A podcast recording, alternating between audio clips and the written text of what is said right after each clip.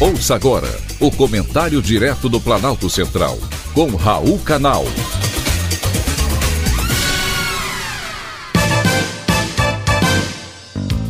Queridos ouvintes e atentos escutantes, assunto de hoje: cadê as bibliotecas?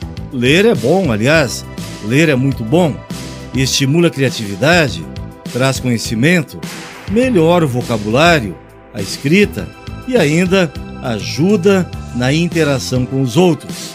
Pena que no Brasil a leitura seja um hábito de poucos, muito pela cultura, falta de estímulo e principalmente pela ausência de bibliotecas.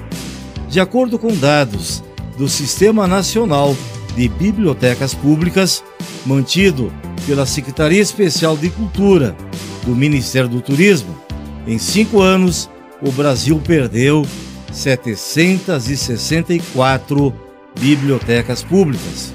91% do total estavam localizadas nos estados de São Paulo e Minas Gerais, sendo em sua maioria bibliotecas municipais.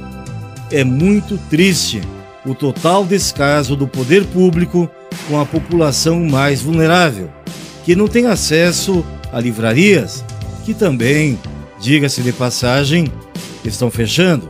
Outro dado interessante é da Associação Nacional de Livrarias. Em 2014, existiam 3.095 livrarias no país. Hoje, são apenas 2.200.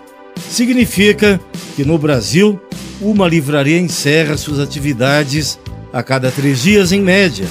Outra triste e lamentável constatação. As justificativas são as mais diversas: inflação, redução da renda, dificuldade econômica. Porém, a principal delas ninguém cita: a concorrência com as plataformas digitais. Os jovens de hoje preferem os podcasts, onde ouvem de qualquer lugar e onde quer que estejam.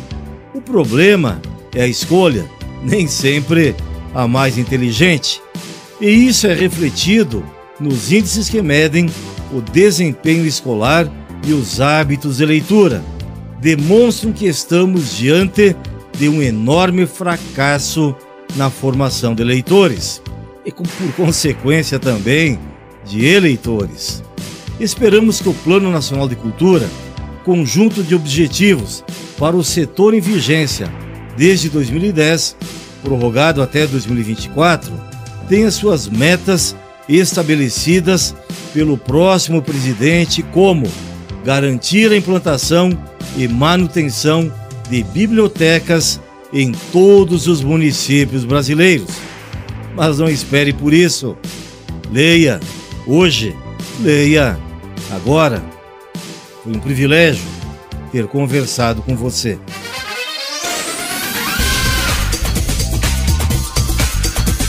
Acabamos de apresentar o Comentário Direto do Planalto Central, com Raul Canal.